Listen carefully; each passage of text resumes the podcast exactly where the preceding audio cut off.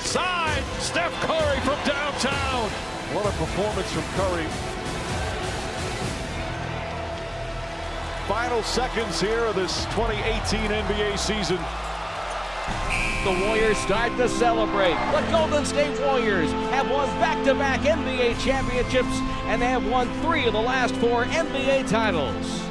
Bienvenidos a un nuevo episodio de LBZ Sports y vamos a continuar con nuestro ah, programa de equipos que marcaron la historia en el deporte y volvemos al baloncesto con una de las dinastías más recientes en la última década como los Golden State Warriors. Hola David, muy emocionado de presentar aquí la dinastía de los Golden State Warriors que dominó alrededor de seis años y empecemos. Bueno, primero que todo vamos a empezar un poco primero con la historia de la franquicia como tal. Esta fue fundada en 1940 para la, la temporada inaugural de lo que fue la NBA. Incluso ellos inician en, el, en Filadelfia y no en Oakland como, como están ahorita. En esta temporada inaugural, en 1947, consiguen el anillo y conseguirían otra vez ser campeones en 1956. Después llega 1962 y firman a uno de los postes más dominantes ofensivamente en esa época, que era Will Chamberlain. Sí, un poste que, que es considerado uno de los mejores de la historia y podemos recordar su famoso partido de 100 puntos, David. Sí, un récord que todavía hoy en la NBA pues se mantiene como mayores puntos anotados por un jugador en un solo partido. Y parece, parece que no se va a romper. Muy difícilmente se pueda romper y que alguien logre conseguir más de 100 puntos, que incluso el, el, que más se le ha acercado fue Kobe en esa noche contra los Toronto Raptors, que anotó 81, pero después de ese nadie, nadie ha llegado a más y muy difícil que en estos tiempos, en estos tiempos se consigan más de 100 puntos. Bueno, cuidado con, con Devin Booker, ahí ha demostrado que está, está cerca, o yo creo que un Trey Young podría estar ahí cerca con sus increíbles tiros de larga distancia. Tal vez el tiro de tres les ayude, pero tendrían que estar muy, muy, muy concentrados y viendo que el, aún así Curry y Clay, que tienen un récord de más triples anotados, a lo que han llegado hasta 60, todavía muy lejos de los 100. David, seguimos con la dinastía. En 1962 se mudan a San Francisco y después en 1971 se mudan a Oakland y cambian su nombre a Golden State Warriors. A mediados de los 60 y 70, Nate Tomber y Rick Barry. David, ¿qué le recuerdan estos nombres? Los dos grandes jugadores que son la cara de la franquicia en, esa, en esos años, que incluso los están ambos en, la, en el Salón de la Fama del baloncesto. Avanzando más, los Warriors consiguen en 1975 su tercer anillo como franquicia, eh, liderados por el mismo Rick Barry. Ya para ese de esos finales, Nate ya no estaba en el equipo, pero igual tuvo un rol fundamental en las temporadas anteriores para que posicionara al equipo entre los, entre, en los contendientes al título. David, después seguimos a la época de los 85 y 90, que es la era del famoso TMC, Tim Hardaway, Chris Mullin y Mitch Richmond. Sí, tres jugadores que fue un experimento un poco breve, duraron tres años juntos antes de que la gerencia decidiera romper el, núcleo y, hacer unos cambios en el roster. Tres jugadores que, igual que Nate y Rick Barry, ahorita están también en el Salón de la Fama, que son uno de los cuantos eh, jugadores que han marcado la historia en cuanto a la franquicia antes de que llegara el equipo actual y que llegara Curry, Clay y todos ellos. Estos eran como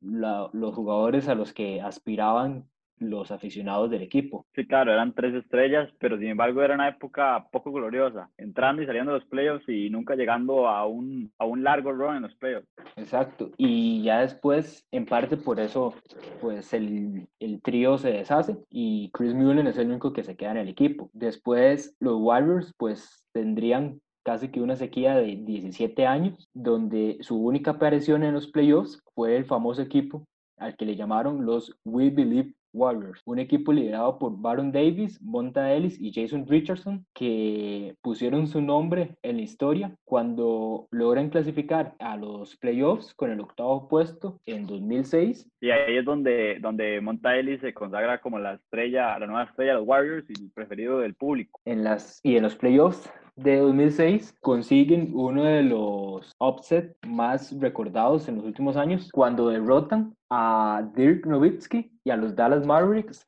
en la primera ronda, en el juego 6, y era un equipo de los Mavericks que la temporada pasada había llegado a las finales contra el Miami Heat. Entonces era un equipo que era favorito para llegar otra vez a las finales y esta vez conseguir el campeonato, pero que se queda corto cuando se topan a los We Believe Warriors. Sí, uno de los mayores upsets de la NBA en postemporada. Comenzamos con un equipo del 2008-2009 de los Warriors. Le voy a decir la alineación y usted me va a decir qué, opina. De, post, de point guard Crawford, de shooting guard Monta Ellis, Andrew Breeden, Steven Jackson y Kelena Azubuike. Sí, tres jugadores que sí marcan, eh, marcan y dejan su nombre impreso en la historia de la NBA, como Jamal Crawford, Monta Ellis y Stephen Jackson, pero que aún así no logran competir y pues quedan fuera de playoffs, apenas ganando 29 partidos y consiguen el séptimo pick de, del draft en el año que sigue y contanos con quién seleccionan. Con el pick número 7 consiguieron, David, agarran a Stephen Curry en el draft del 2009 y aquí es donde comienza a hacerse un cambio completo en la franquicia. Tienen a su jugador para, para construir alrededor y llenarlo de talento.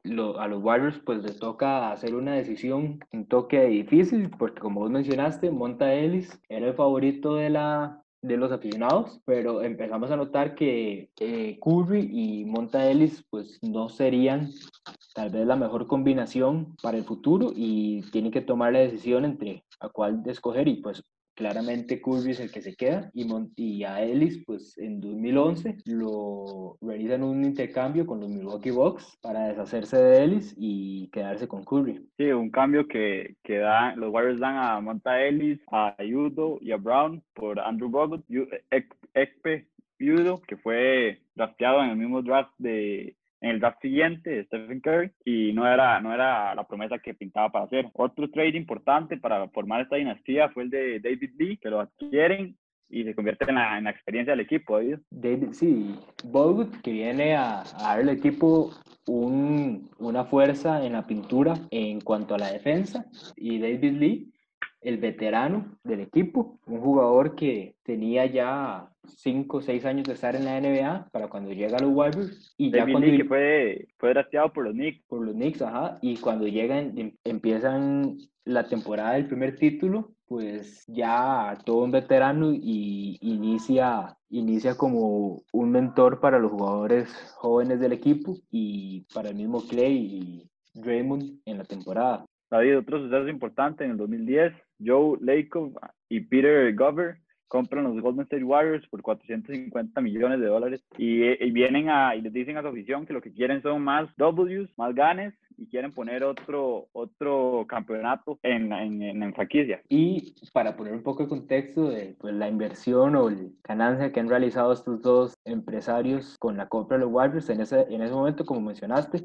450 millones y ahorita el equipo como tal tiene un valor de 4.3 billones de dólares. La tercera franquicia de mayor valor en la NBA actual. Y buen movimiento de los empresarios. Ya después, continuando, en 2011 draftean a Clay Thompson con el undécimo pick y consiguen sus dos, sus dos jugadores con los que construirían el equipo y dos jugadores que son hijos de exjugadores de la NBA. Stephen siendo hijo de Del Curry y Clay Thompson, hijo de el ex Laker Michael Thompson. Clay Thompson, salido del Washington State University, un Clay y un Curry que llegaban a la NBA con como dos tiradores de tres letales y lo que les faltaba era una mejora en su capacidad de decisión de tiro. En el 2012 comienza Curry con problemas en sus en sus tobillos de lesión. El mismo año, Curry firma un nuevo contrato con los Warriors por cuatro años, equivalente a 44 millones.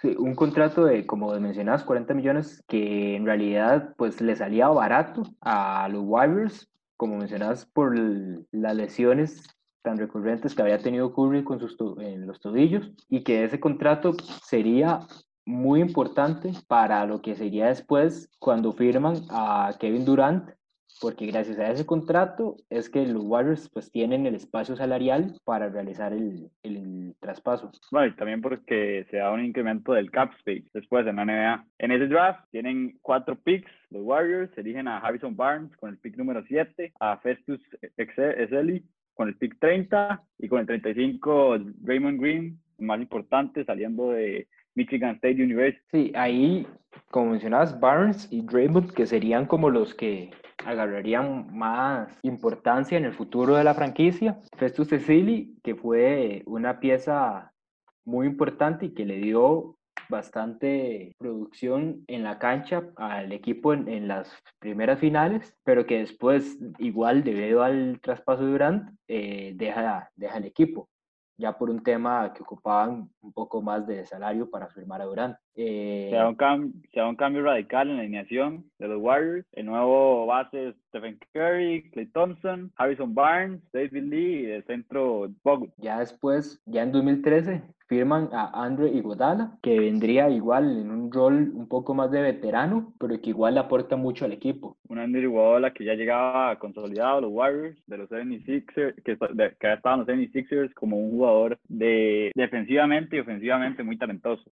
y antes de entrar en la temporada 2014-2015, que es el, la primera primer campeonato de esta época. Ellos tienen dos experiencias previas en playoffs unas semifinales contra los San Antonio Spurs, que empieza a consolidar a los Warriors como uno de los grandes, grandes equipos de la liga, pero que después en 2014, cuando pierden en la primera ronda contra Chris Paul y Los Ángeles Clippers, empiezan a dudar un poco sobre su capacidad y se viene la primera temporada, Alejandro. La primera temporada que es cuando Steve Kerr es contratado como nuevo head coach, que es una decisión muy discutida debido a que Mark Jackson es uno de los mejores entrenadores que ha habido y, y Steph Steve Kerr llegaba como un entrenador sin experiencia. es firmado por cinco años, firmado por cinco años, 25 millones. Y Steve, que pues no solo es un entrenador de experiencia, ya era un entrenador, entrenador de experiencia, sino que también tiene eh, pues había conseguido cinco anillos en su carrera como jugador y le da entonces al, a los Warriors esa, esa perspectiva de lo, que, de lo que es poder conseguir un campeonato y que le ayuda mucho al equipo. Eh, y que esto que decís Alejandro, que tal vez la decisión de despedir a Mark Jackson, pues fue un poco dudada, es algo que empieza a marcar, si uno se pone a analizar, muchos equipos que consiguen campeonizar. Los Bulls que despiden a Doug Collins, que fue el entrenador del, del, equipo por mucho tiempo, que tenía una gran relación con Jordan, para, para elevar a Phil Jackson. Otro ejemplo en, en eso son los Raptors, cuando despiden a Dwayne Casey, que la temporada anterior había ganado el premio al mejor entrenador de la NBA y ascienden a head coach a Nick Nurse, que, se, y, que sería el que los lleva con, Leon, con Kawhi Leonard a conseguir el título en 2019. Una temporada 2014-2015 que se creía que los Warriors iban a, a tradear por Kevin Love, pero sin embargo este se va a Cleveland. Ante esto buscan un nuevo jugador y encuentran a Sean Livingston.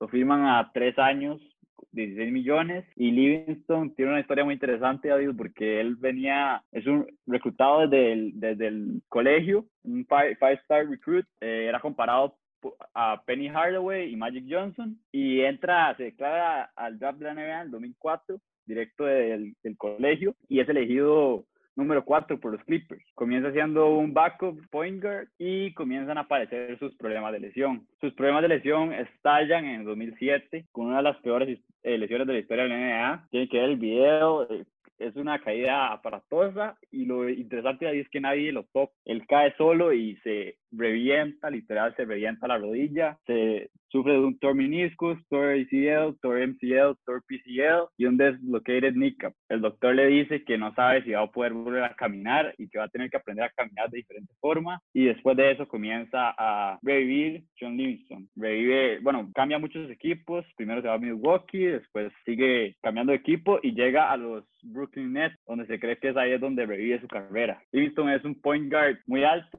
que tiene ofensivamente y especialmente defensivamente gran cantidad de cualidades. A esto lo, lo fichan los Warriors, tomando una decisión un poco riesgosa conociendo sus lesiones, David. Después de esto, se da un cambio de alineación y la alineación para este año es Curry, Clay, Barnes, Green y Bogue. Pero lo interesante es la banca de los Warriors. Como mencionas, de hecho, que Iguadala empezara a salir del banquillo fue algo que ayudó mucho al equipo porque los demás compañeros ven y dicen, tenemos a este jugador que podría ser titular en cualquier otro equipo de la liga, que decide tal vez arriesgar un poco a nivel personal para que el equipo sea mejor. Entonces, esa alineación del banquillo, Sean Livingston, André Guadala, Leandro Barbosa, David Lee y Maurice Spades como el suplente de Bogut en el poste. Ya después se viene la temporada, los Warriors consiguen el mejor récord de la NBA con 67 victorias, que incluso al principio de la temporada consiguen una racha de 16 victorias consecutivas y ya en los últimos partidos consiguen otra racha de 12 victorias, dos rachas bastante largas y que ayuda un poco a ver lo que este equipo quería. Sí, una temporada de los Warriors que fue sumamente exitosa y una de las razones es esa banca, una banca que tenía demasiado talento, un Leandro Barbosa, que no se acuerda de él, pero era un jugador que cuando entraba, anotaba, igual que Livingston, entraba y anotaba. Y esa temporada Stephen Curry gana su primer MVP con 23.8 puntos, 7,7 asistencias y 44% de triple. Y eso que ayuda a Curry a posicionarse, ¿verdad?, en la discusión de los mejores de la liga y que aunque podría parecer que Curry era, pues claramente Curry era la estrella, pero que podría parecer que tal vez Curry no tenía mucha ayuda. En, en, la temporada, el 23 de enero, Clay Thompson consigue uno de los cuartos más históricos en su carrera y en la historia de la NBA, dado que consigue 37 puntos, que sería récord en la historia de la NBA. Un Clay Thompson que este es el año donde se consagra como el siguiente, el, el segundo All-Star del equipo. Después avanzamos en los playoffs, no tienen muchos problemas en estos y dado que ganan 4-0 contra New Orleans, en, contra Memphis, que es la que tuvieron que batallar un poco más, pero consiguen la victoria en un juego 6, y contra Houston, que consiguen ganarles en el juego 5 y llegan a finales contra LeBron y los Cleveland Cavaliers. Unas finales que comienzan cuesta arriba para Cleveland porque Kyrie se lesiona en el primer partido. Y no solo la lesión de Kyrie, sino que al puro principio de la, de la postemporada, en la primera ronda contra los Celtics, Kevin Love se disloca el hombro y se pierde el resto de la temporada, con, dado, dado que lo tuvieron que operar. Como vos decís, un equipo de Cleveland que tal vez no llega en su mejor forma, pero que aún así consigue ganar el segundo y el tercer juego para ponerse arriba en la serie 2-1 contra Golden State. Sí, un LeBron James que estaba en su, bueno, sigue estando, pero en ese momento estaba en el pico más alto de su carrera. Un jugador que lo hacía todo y en esas series él promediaba casi triple, triple doble por partido. La, la serie la termina ganando, sin embargo, Golden State David 4-2 y el, y el Finals MVP sorpresivamente lo gana y que lo gana más que todo por su trabajo con defendiendo a, a LeBron y que ayuda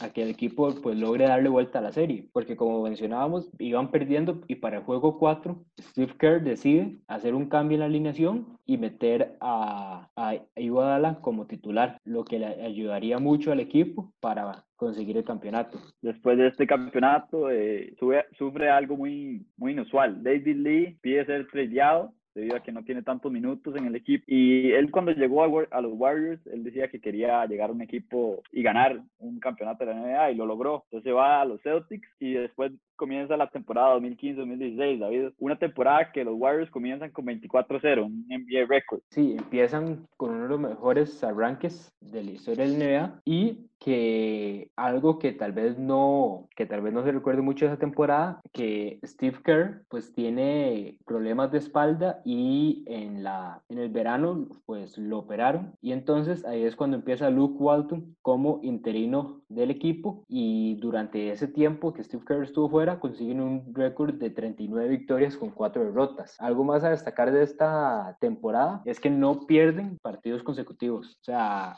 llevaban su racha perdían y continuaban en otra racha. Nunca llegaron, nunca llegaron a perder dos partidos consecutivos. Sí, una temporada increíble cuando terminan con un récord de 73 victorias, 9 derrotas, nuevo récord de la NBA y, y Curry termina como el primer MVP unánime de la, de la, de la historia de la liga. 30 puntos, 6,7 asistencias y 45% tirando de triples. Y eso que es del porcentaje de 3, también Curry entra en un, club de jugadores que llamado el 50-40-90, que es conseguir 50% de porcentaje de tiro de campo, 40% desde el tiro de 3 y un 90% en la línea del tiro libre. Un club donde están jugadores de gran calibre como Larry Bird, Kevin Durant, Reggie Miller, Steve Nash y Dirk Nowitzki. Sí, ha habido una temporada histórica para Curry los Warriors y Curry termina esa temporada con 402 triples anotados. Y avanzamos en los playoffs que en las primeras dos rondas pues no tienen mayor problemas contra los Rockets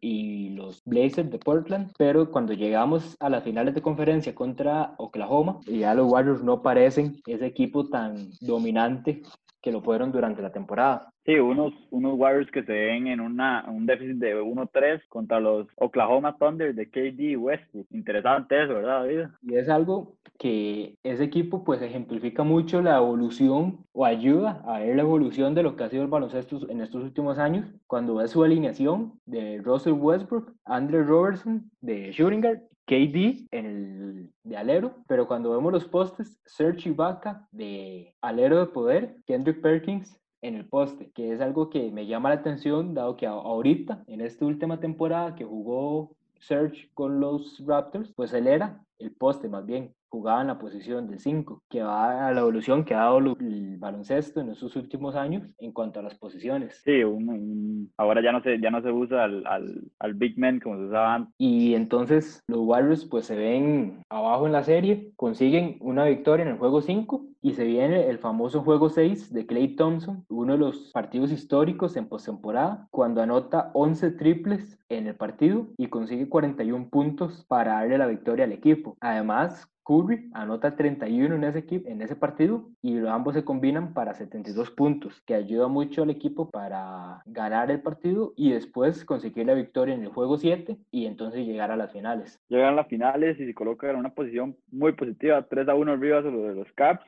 y parece que van a repetir el campeonato. Sin embargo, sin embargo llega LeBron y, y consigue lo impensable para Cleveland. Gana un campeonato, le gana en 7 juegos a los Warriors y después de, de, este, de esta pérdida comienzan los medios y, y, todo el público en general a señalar a unos jugadores. Harrison Barnes tira un 5 anotados de 32 en los últimos dos, tres partidos de las finales, un pésimo porcentaje de campo. Y otro punto importante que señalan es que Green fue suspendido en el juego número 5. Y que esa suspensión pues sería brutal para el equipo de los Warriors. El equipo se debilita bastante y que, se, y que la NBA lo suspende por el hecho de que hubo un altercado entre él y LeBron y entonces la NBA decide imponerle una falta flagrante por ese, por ese altercado que sería la cuarta de, de Draymond.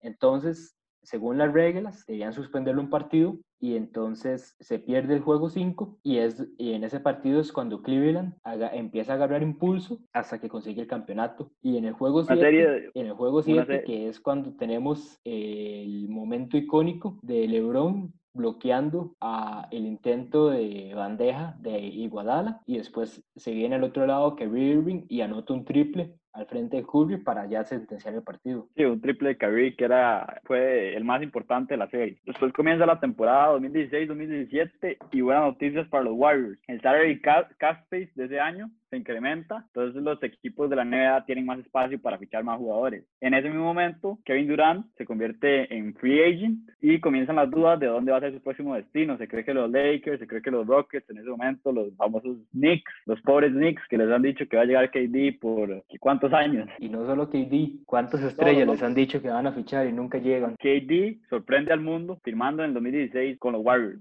Dos años, 54,3 millones, segundo año, opción de jugador y un, un equipo que sería nombrado The Hampton Five y de la misma manera a que el mismo hit de LeBron le pusieron su apodo y ese, ese apodo pues era una historia característica, ya que después de perder las finales y con Durant entrando a agencia libre, las cuatro figuras del equipo, Iguadala, Curry, Clay y Draymond, se reúnen con Durant en, una, en un apartamento en el barrio de, de Hampton en New York y es cuando los cuatro tratan de convencer a Durant de que se una a ellos. Sí, un que habla de ese momento y el momento del All-Star Game cuando juega con ellos y se da cuenta de que la química que existe, dice él que es orgánica, solo, solo sucede por la gran conexión que tienen estos jugadores y lo fácil que se desplazan en, en, la cancha. Después de este, eh, durante esta temporada, Green, Raymond Green gana el Defensive Player of the Year y se consagra como una, una potencia defensivamente. Tienen una gran temporada, llegan a playoffs y son los rivales, David? Y en postemporada, pues no tienen muchos problemas. Consiguen las 12 victorias, o sea, barren completamente a sus oponentes. Llegan otra vez a las finales contra los Cleveland Cavaliers. En esa postemporada, Steve Kerr vuelve a sufrir los dolores de espalda que en el pasado le habían molestado y Mike Brown lo reemplaza en el banquillo como interino y es el que pues ayuda al equipo a conseguir esas 12 victorias. Además, podemos recordar eh, que en las finales de conferencia contra los Spurs, una jugada un poco criticada y que se le vendría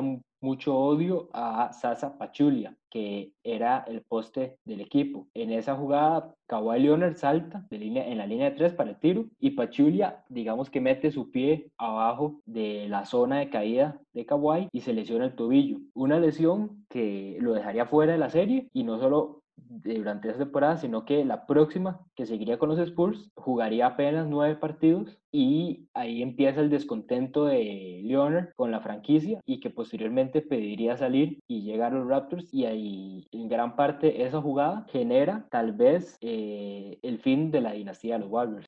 Sí, muy interesante porque Leonard se molesta con la organización médica de los Spurs debido al trato que le quieren dar de su lesión debido a esa jugada. Después es, es interesante ver cómo los Warriors terminan la temporada con un récord de 16 a 1 y se consagran como los otra vez los campeones de la NBA. Sí, el, el poder ofensivo de los Warriors en esa temporada simplemente es mucho y Cleveland no logra igualarlos y la serie pues la ganan en 4-1 lo que les da como decís el récord 16-1 y Kevin Durant gana el MVP de las finales. Temporada de 2017-2018 que comienza con un 58 victorias, 24 derrotas para los Warriors y se postulan otra vez como los favoritos al título. El, único obstáculo que se pensaba iban a ser los Rockets. La primer, primera ronda se topan a los San Antonio Spurs, consiguen la victoria 4-1, pues llegan a las semifinales de conferencia contra los New Orleans Pelicans 4-1 igual, y llegan a la final de conferencia contra Houston Rockets y es una, una serie muy interesante porque es una serie donde los Rockets juegan de su mejor básquet y no lo logran, David. Pierden en siete, en siete juegos y los Warriors otra vez a las finales de la NBA. Y algo importante de esa serie de recordar es el juego 5, cuando Chris Paul pues,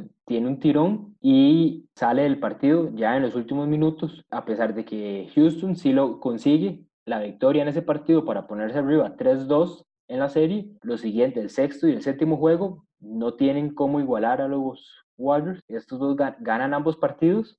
Y además, un juego 7 donde Houston no consigue dar su mejor desempeño y tiran un, ah, tiran un 15% de la zona de 3. Anotan solo 7 de 44 que intentaron y de esos 27 tiros los fallaron consecutivamente. Entonces, es un momento donde Houston tenía todo para ganar el partido, pero por su mismo, por su mismo desempeño no logran eh, derrotar a los Warriors. Sí, unos Rockets que tiraron puro ladrillo ese día. Ahora llegamos a las finales, se topan de nuevo los Cavs, el cuarto capítulo de esta rivalidad y pero se topan esa vez un Cleveland muy diferente y todavía con un, nivel, un nivel muy inferior al presenciado en los años anteriores. Kyrie Irving pide salir de la franquicia y estos lo envían a los Boston Celtics. El equipo sufre mucho cambio, muchos cambios a lo largo de la temporada. Ingresan jugadores como Larry Nance, Jordan Clarkson, Rodney Hood, que son jugadores pues que cumplían bien sus roles en sus, en sus antiguos equipos, pero que para un momento de las finales, al no tener esa experiencia, pues el equipo no responde de la misma manera. Y tenemos un partido, un juego uno de esos finales donde LeBron completamente domina el juego con 51 puntos, 8 rebotes y 8 asistencias, una de las mejores actuaciones que se ha visto en los últimos años en una final, pero que en los últimos minutos George Hill consigue anotar un tiro libre para empatar el partido y el segundo, el segundo lo falla, pero el rebote le vuelve a caer a Cleveland y Jar Smith nos daría uno de los momentos inolvidables de ese partido cuando se va driblando hacia la media cancha porque él creía que iban arriba en el marcador y LeBron le decía y LeBron nada más le gritaba ¿qué estás haciendo? vamos empate y cuando se percata de eso eh, hace un pase forzoso y Cleveland intenta sacar un tiro pero suena el silbato y nos, vamos, y nos vamos a tiempos extra. Sí, un J.R. Smith que es increíble cómo, cómo no se pudo percatar de que iba un empate y hay una imagen muy icónica de LeBron gritándole de todo al frente y J.R. dice abriendo las manos como ya no, no sabía. Después de este, los Warriors ganan un sweep 4-0 y Kevin Durant otra vez más MVP de las finales. Y ahora, Alejandro, vamos con la última temporada, o por lo menos la más reciente, eh, que inician durante la off-season con otro fichaje un poco inesperado en el momento, cuando firman al poste de Marcus Cousins, que venía de, lesionarse con, con, los Pelicans, una lesión del tendón de Aquiles que prácticamente lo dejaría fuera gran parte de la temporada. Sí, hay un de Marcus Cousins que llegaba como otro superstar, para añadirse a la dinastía, pero, pero sufre lesiones a principio de temporada y queda fuera otra vez. Durante esa temporada los Warriors se postularon como candidatos al título, primeros en el oeste, y solo se veía que del lado del este, los Milwaukee Bucks o los Toronto Raptors iban a tal vez dar alguna pelea, pero se mostraban como los favoritos al título otra vez. Durante esta temporada, si bien es cierto que hay mucha especulación con respecto a dónde va a firmar Durant al final de la temporada, dado que volvía a la agencia libre y uno pensaría que después de dos campeonatos, dos Finals MVP, tal vez buscaría realizar su propio camino en otro equipo. Y entonces dentro del, dentro del equipo estos pensamientos pues también en ciertos momentos llegaron a, afectar a, los demás compañeros. Incluso durante un partido contra los Clippers, KD y Draymond pues entraron en un altercado entre los dos intercambiaron palabras donde el mismo Draymond le recalcaba a Durant con respecto a su agencia libre y la decisión que tendría que tomar. Unos Warriors que entran a la postemporada y se enfrentan primero a los Clippers, los vencen en una serie muy, que los Clippers jugaron bastante bien, pero sin embargo, cuatro se enfrentan a Houston una vez más y sin ningún problema otra vez, 4-2, los vencen y llegan a la final de conferencia contra unos Portland y los Barring. En esto, en estas postemporadas, recordar que Kevin Durant se lesiona en el juego 5 contra Houston, sufre una lesión en la pantorrilla y, se, y en buena teoría se iba a perder toda la postemporada. Cousins se otra vez, esta vez el músculo del cuádriceps, pero estaría, ya estaría recuperado para jugar las finales de la NBA. ¿Qué pasa en estas finales, Alejandro? En las finales, los Warriors comienzan con una batalla contra el Toronto Raptors, comandado por Kawhi Leonard, los Toronto se están plantando muy bien y se tienen una gran oportunidad y comienzan el mayor problema los Warriors, que son las lesiones. Durant vuelve y se lesiona en el juego 5 de las finales y parece que todo va a cuesta arriba para ese equipo. Después viene el juego 6, Thompson se lesiona en una caída, un intento de bloqueo de Danny Green y los Warriors se encuentran en una posición sin Durant ni Clay Thompson. Y en este partido que juego 6 que Clay se lesiona, ese partido pues e, era muy esperado por la afición de ver qué pasaba con Clay, dado su, su pasado en, un juego 6 de cuando enfrentaban la eliminatoria contra Oklahoma, cuando Clay se vuelve loco y con 40 puntos y 11 triples y esta vez anota 30 puntos faltando dos minutos para finalizar el tercer cuarto. Al final las lesiones son muchas y los Warriors no logran sostener a los Raptors y Kawhi Leonard sería el MVP de estas finales donde tenían campeones Toronto. Al final de esta temporada comienzan las preguntas, y se convierte en un free agent y se, se empieza a especular cuál iba a ser su próximo destino. Se cree que los Lakers por un momento que renovar en los Warriors una posibilidad ir a New York, pero no, New York nunca, nunca llegan las estrellas. Y otra posibilidad era los Brooklyn Nets, y ahí es donde se da la superestrella, se va a Brooklyn acompañado de Kyrie Irving, y además de eso, en ese trade a Brooklyn, los Warriors reciben a D'Angelo Russell, el talentoso base, que llega para darle vida a una, a una dinastía que venía teniendo sus problemas de lesiones y además con la con la salida de KD ya no se veía tan poderosa. En esta próxima temporada, como mencionas, Durant ya no está en el equipo, Clay Thompson estaría fuera toda la temporada y las malas noticias siguen llegando para los aficionados de los Warriors. que Steph Curry se lesiona una fractura en la muñeca y se perdería prácticamente el resto de la temporada volvería por un, par de juegos antes de que suspendieran la temporada por toda la situación del COVID y Draymond prácticamente está solo en el equipo y, el, y no, no consiguen obviamente competir y en estos momentos todavía se encuentran en la última posición del oeste. Sí, unos Warriors que ante esta situación toman una decisión que a mi, a mi parecer es muy inteligente, que es la de tradear a D'Angelo Russell